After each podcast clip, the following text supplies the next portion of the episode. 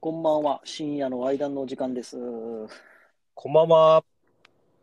ブレイキングダウンのね、本戦見ましたよ。そうですね。ミックルさんのチャンネルで、あのね、YouTube でもちょっと公開されてたので、さあのれて動ま画しただっね。たらあれですけど、見させてもらいました。昨日だった、あれ。長え長え。長い。 あーそうね。まあ一応、そうね、1分間の試合だけどね、いっぱいな人がやるからね。 そうそう。1時ト間ー、タ2ル時で見ると間弱ぐらいあったよね。そうそうそうそう。うんまあ見応えは確かに1分間とは言ってもあったかなって感じだね。そうっすね。うん。ちょっとそれのね、振り返りみたいな感じの回って感じで、今日はやっていこうかなと思うんですけど。そうですね。えー、っと、なんか初めに俺メモってたんだけど、うん。途中でメモるのやめちゃう。っていうか、2回戦でもうメモるのやめてた。 なんか見どころをね、うん、注目した選手の試合とかさ、なんか個人的に感想みたいななんかあるあ、個人的な感想なんか全体的な感想としては、もちろんめっちゃ面白かったんだけど、うん。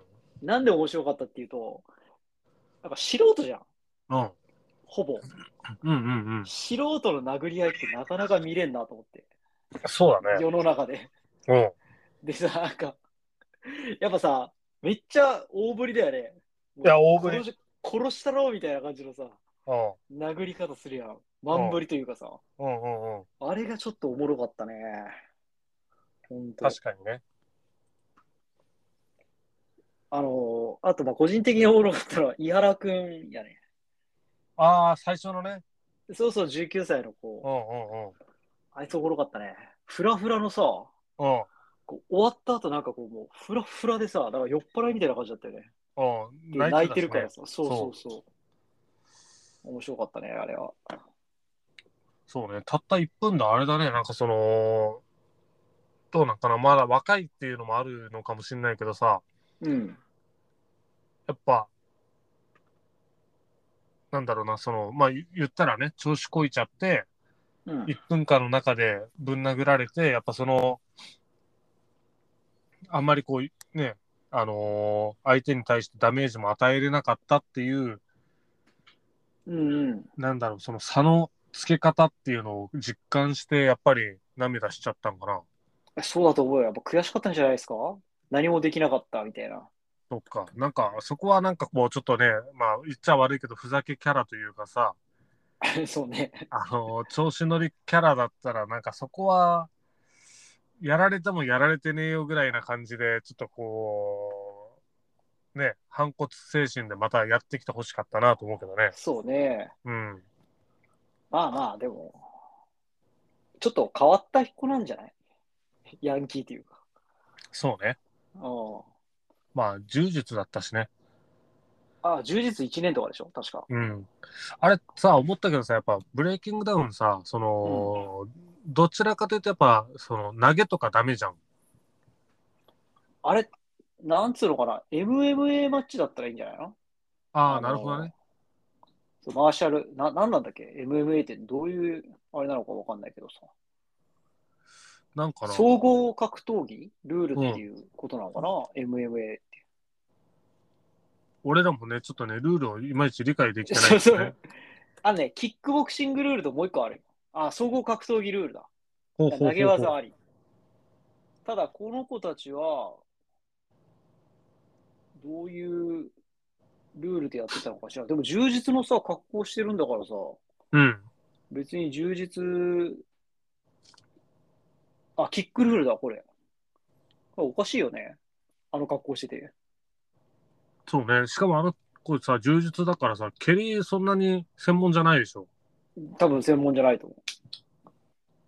まあ、ただ、あれなんだろうな。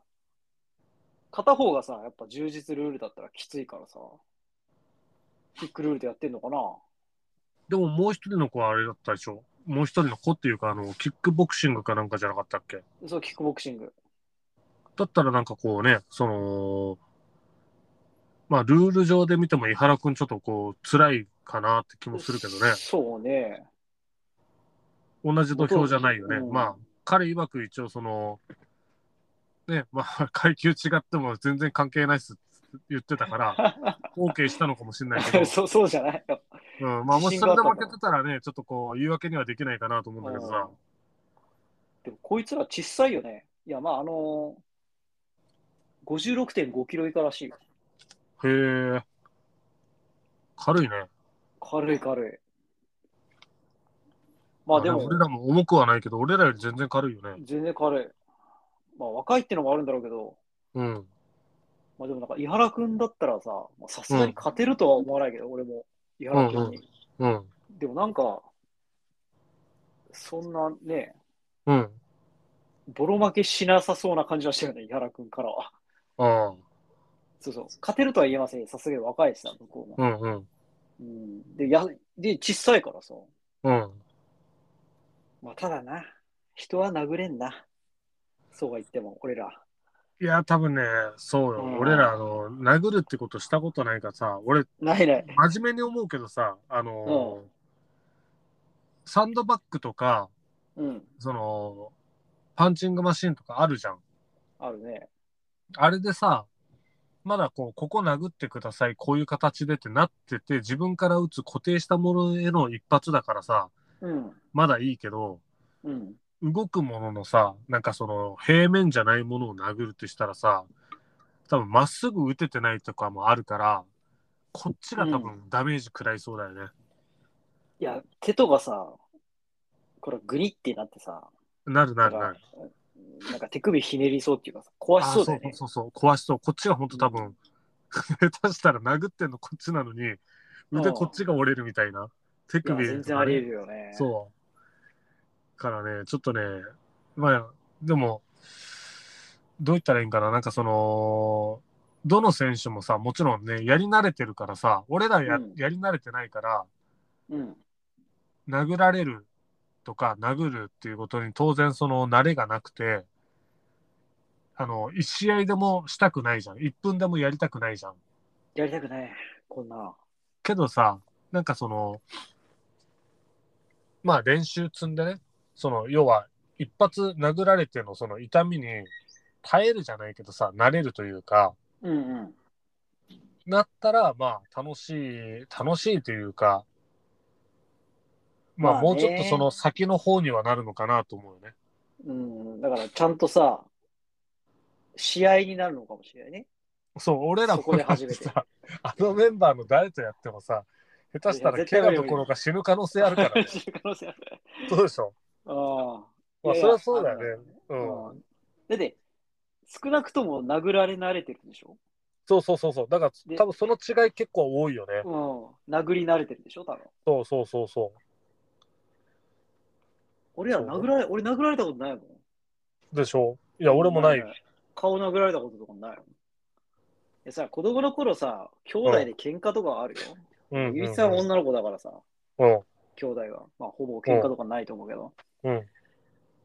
あまあ、でも人の顔を殴ったり殴られたりってのはないよね。まあ、せいぜいさ、うん。か肩とかじゃん。うん。まあ、腹とかも殴んないけど、まあうん胸あたりとかバシッてやるぐらいだよ、グーで。うん。うん。うん。子供の喧嘩なんてさ。うんいや、顔殴られるとか怖すぎるぞ。無理無理。そうだね。いやあ覚悟がすごいよね。これに出ーるっていいうや、のは過去、うん、すごいね。うん。あと、面白かったというか、まあ、個人的に期待してた試合はやっぱりね、小明さんだかな。小室さんね。うん。あれは確か判定だよね。判定。まあ、そうな。なんかあのーまあ、結構やっぱ素人同士だからさ、基本的にはね。まあ、あの試合こそこう結構あれだったけど、ちょっとやっぱ1分じゃ短いなと思う試合もいっぱいあるよね。まあ、しょうがないんだろうけそどうそうさそう。いや、1分はね、消化不良に、ね、終わることが多いね。多いよね。判定もさ、なんかこう、つきづらい感じで、うん。あそっちになったんだみたいな感じのねなんかその判定不服じゃないけどうん。なんかその判定よりかもうちょっとこうちゃんとはっきり白か黒かが分かるぐらいまで決着を第2ラウンドとかもしやってくれてさ、うん。あの見せてほしいなっていう試合はいくつかあったね。確かにな。うん。だってさ、三崎優太、あの、青白王子とさ、うん。久保田君もさ、うん。 1対2でさ、うん。まあ判定とはいえさ、うん。まあ結構さ、やってやりました感あったじゃん。うん。イうンんタ。ビューで。うん。そこまで言えるもんじゃないかなと思ったよね。うん。うん。 1対2判定だったら。3-0とかだったらさ、まだしもだけどね。うん。まあまあでも、いい感じに終わってたけどね。なんか、最後、絆が生まれたみたいなこと言ってたけど。まあでも、青白王子もすごいよ。半年だもんね。キックボクシング半年でさ、うん。あそこまでやれるからさ。まあ、もともと何かやってたんじゃないでも、その半年の前にさ。うん、まあまあ確かにね。どういうさ、うん経歴なのかわかんないけどさ、青うん白王う子が。んうん。まあ顔もさ、まあまあかっこいいじゃん。まあ、綺麗な顔してるよね。身長も高いしさ。うん。で、あんだけ覚悟があるってのはすごいなと思って。でも、か体の作りはやっぱ違ったね。うその、まあ、もちろん仕上げてきてるし、その半年でっていうところはあれだけど、やっぱり、まあ、喧嘩する体のっていう感じがね、なんか素人目で見ても、まあ、やっぱちょっと薄、薄、薄いよね。ん。うん、まあね。うん。いやいやー、でもなんかみんないい子だったよね。その倒した後のコメントが。ーそうね。なんか一人だけ消化不良ですごいさ、うん勝ったのにさ、めっちゃメンチ切ってるやつおったけどね。誰誰ややっったたかかなあー。えっ、ー、と、名前なんだっけな。池田と川島ってやつかな。誰かなちょっと待ってよ。川島優太と池田大輝。なんか全部出てるとか言ってるやつ。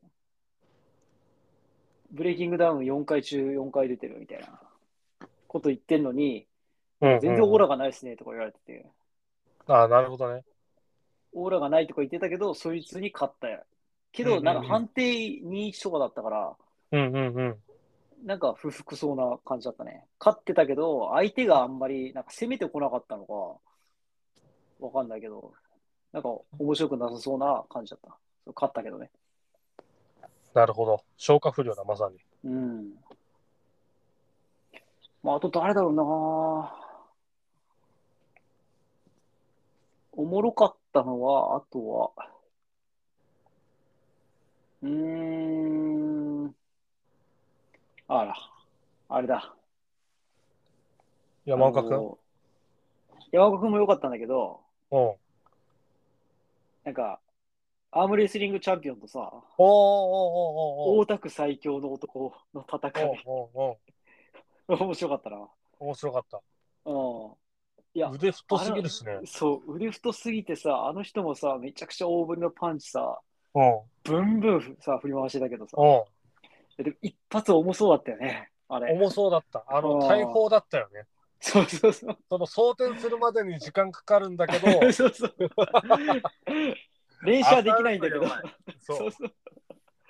連射が不可能だけどね。うんあれすごかったね。みたいなね。そでもあの人たちも身長はさ、結構小さかったよね。う。うん。いやー、5人の子供がいるみたいなこと言ってうんうたんけど、うんいや、体も仕上がっとったしな。うん。うん。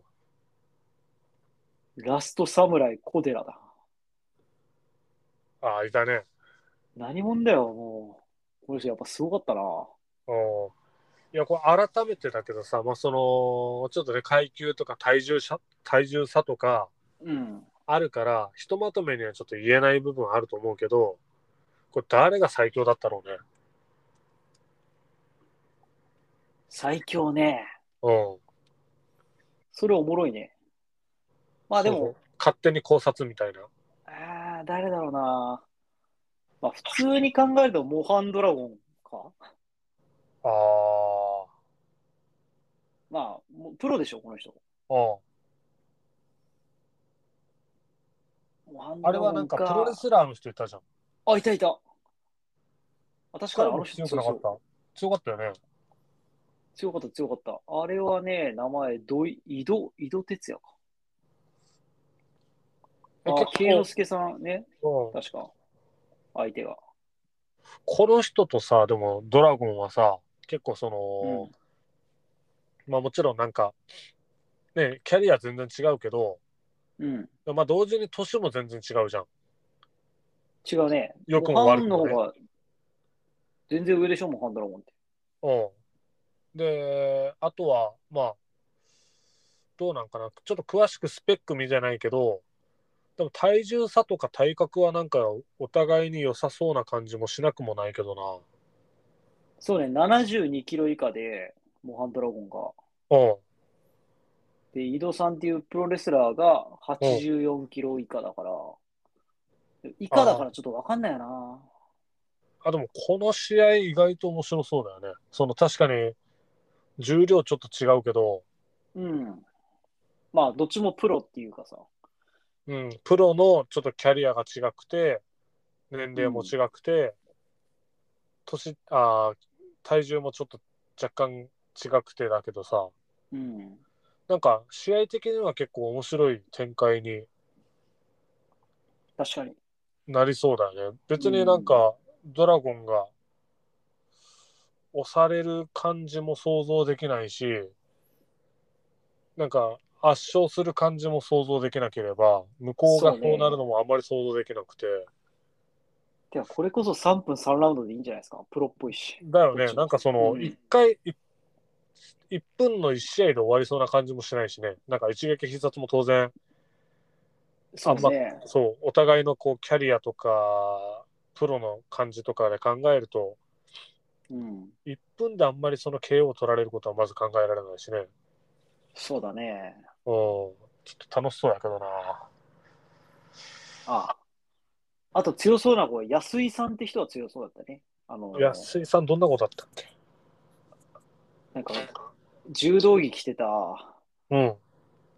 腕ひしぎ逆十字みたいなああ、おった人ので、折れそうだったやつ、腕十字を決めて、一本勝ちを勝った、うんうん一本勝ちを飾った安井っていうのが写真出てるけど、この子なんか真面目そうだし強そう、強いっていう感じだったね。普通に。うんうんうん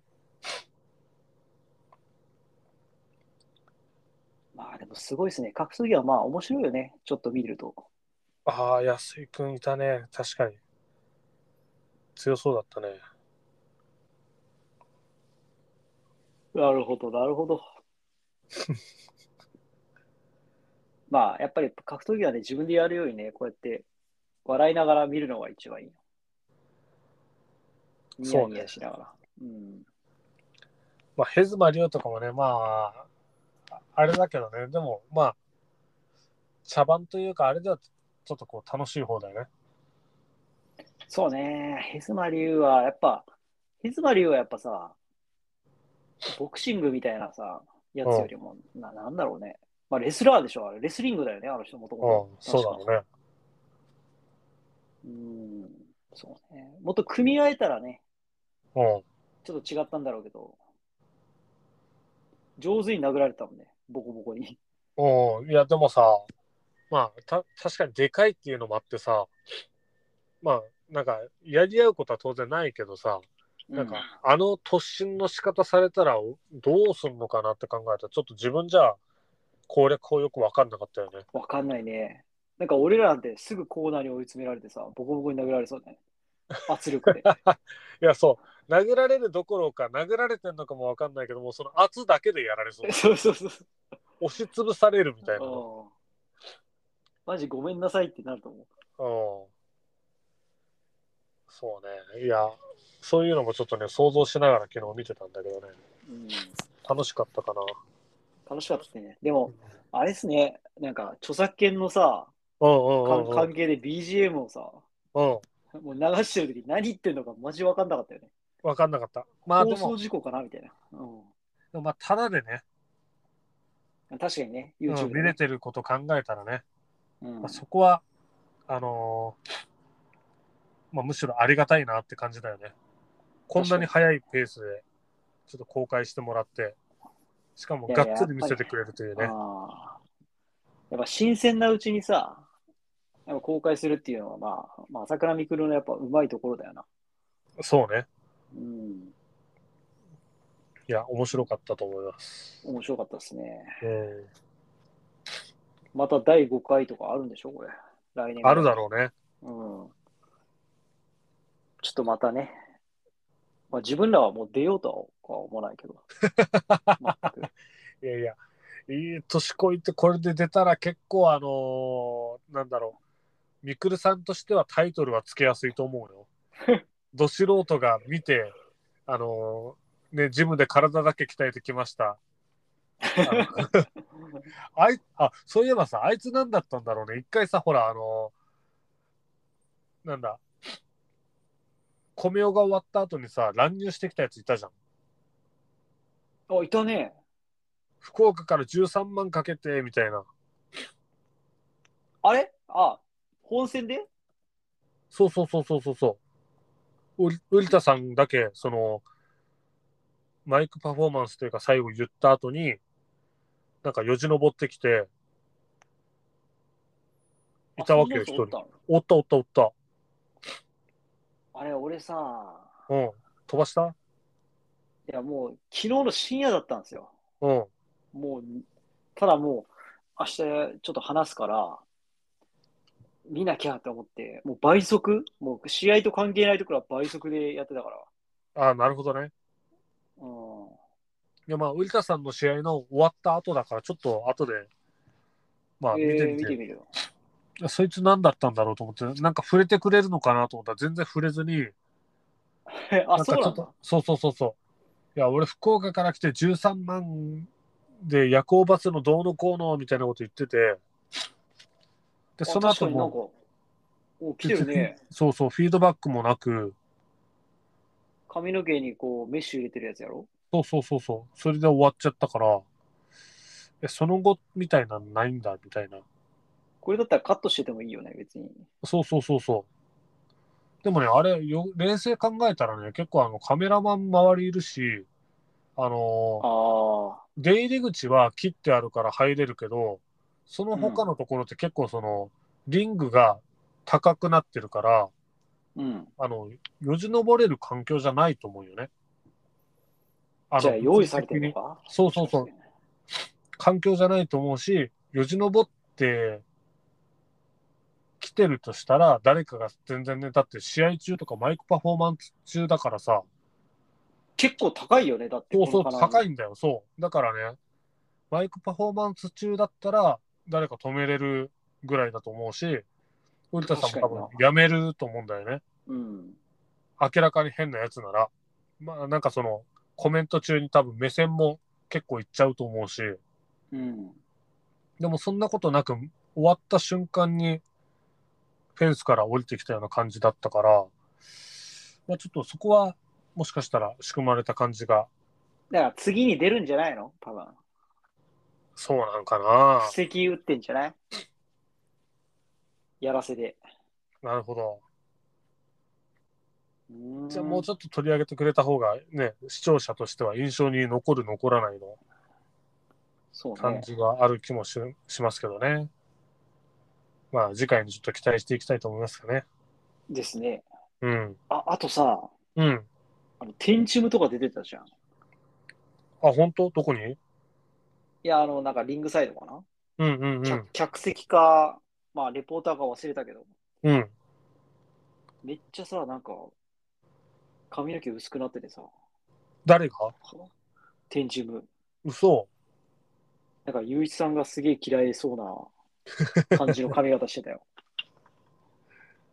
スカスカの。あー。マジでちょっと待って。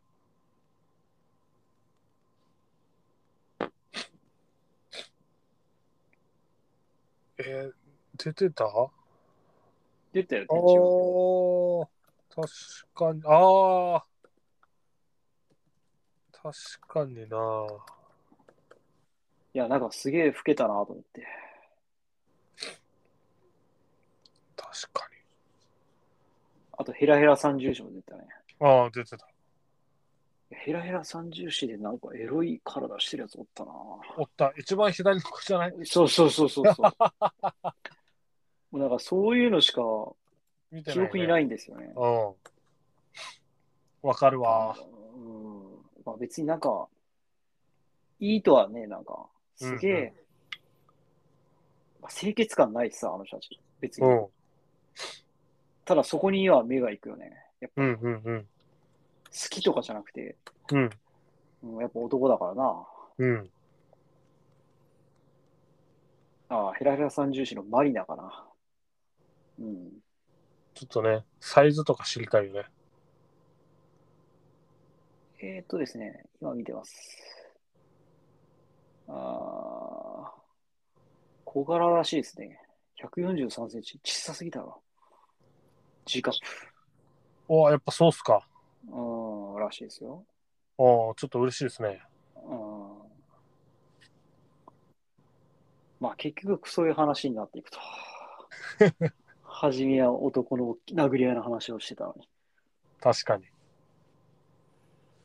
うーん。まあ確かにな。いい体してる人はいいですな。うん。本当に。さあさあさあさあさあ。もう明日で終わりですね、3月。 3月終わりっすよ。うーん。まあ、これ、明日あげれたら明日あげるけど、うん明。日あげ、明日あげないとな、もう終わりですね、とか言って。だからい、やー、そうだね。それここれれ上がった時重要な局面だね。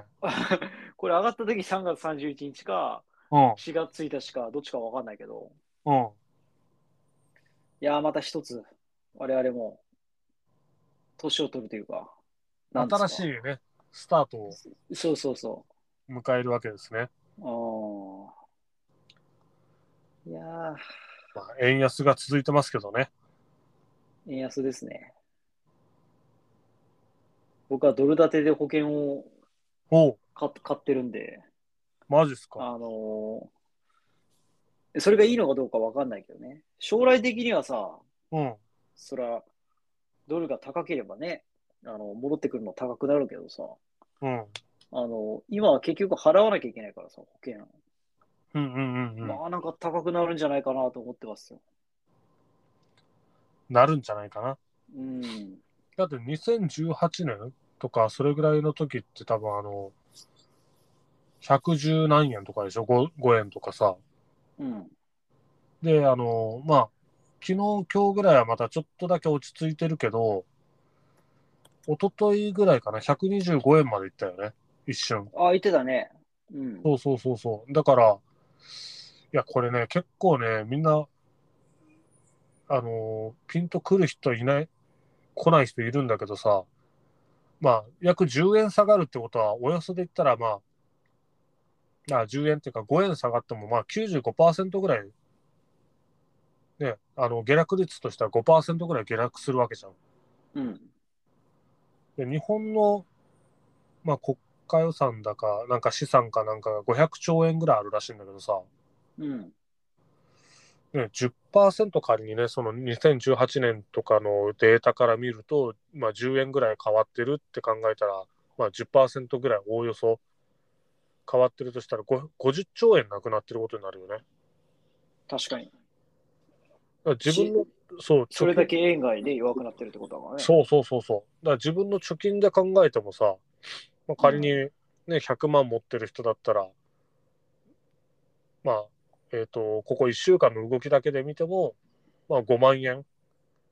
そうね何にもしてないのに、そう、あーお金がなくなっちゃったと。世界で見たらってことだよね。そう、世界で見たらね。うん、まあくまでその、まあ、そうだな。あの、ミッションインポッシブルでも何でもいいんだけど、あの映画でよく身代金とかなんか取引にされる金額、お金があるときって必ずドルでね、うん。アメリカドルで言われるぐらい、まあ、あの信用通貨としては一番信用性が高いわけだよね。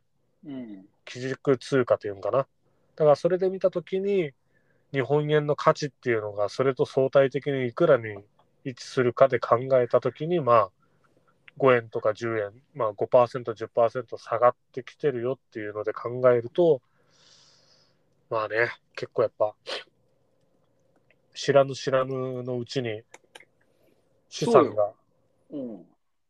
ただ減ってるというね。そうなんですよ。4月からね、値上がりするものもね、結構あるらしくて。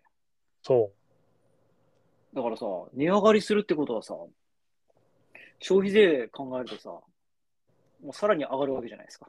う。うん。消費税が10%で、うん。さらにその値上げ、値上がった分まで乗っかってくるから、そうですね。うん。結構きついんですよね。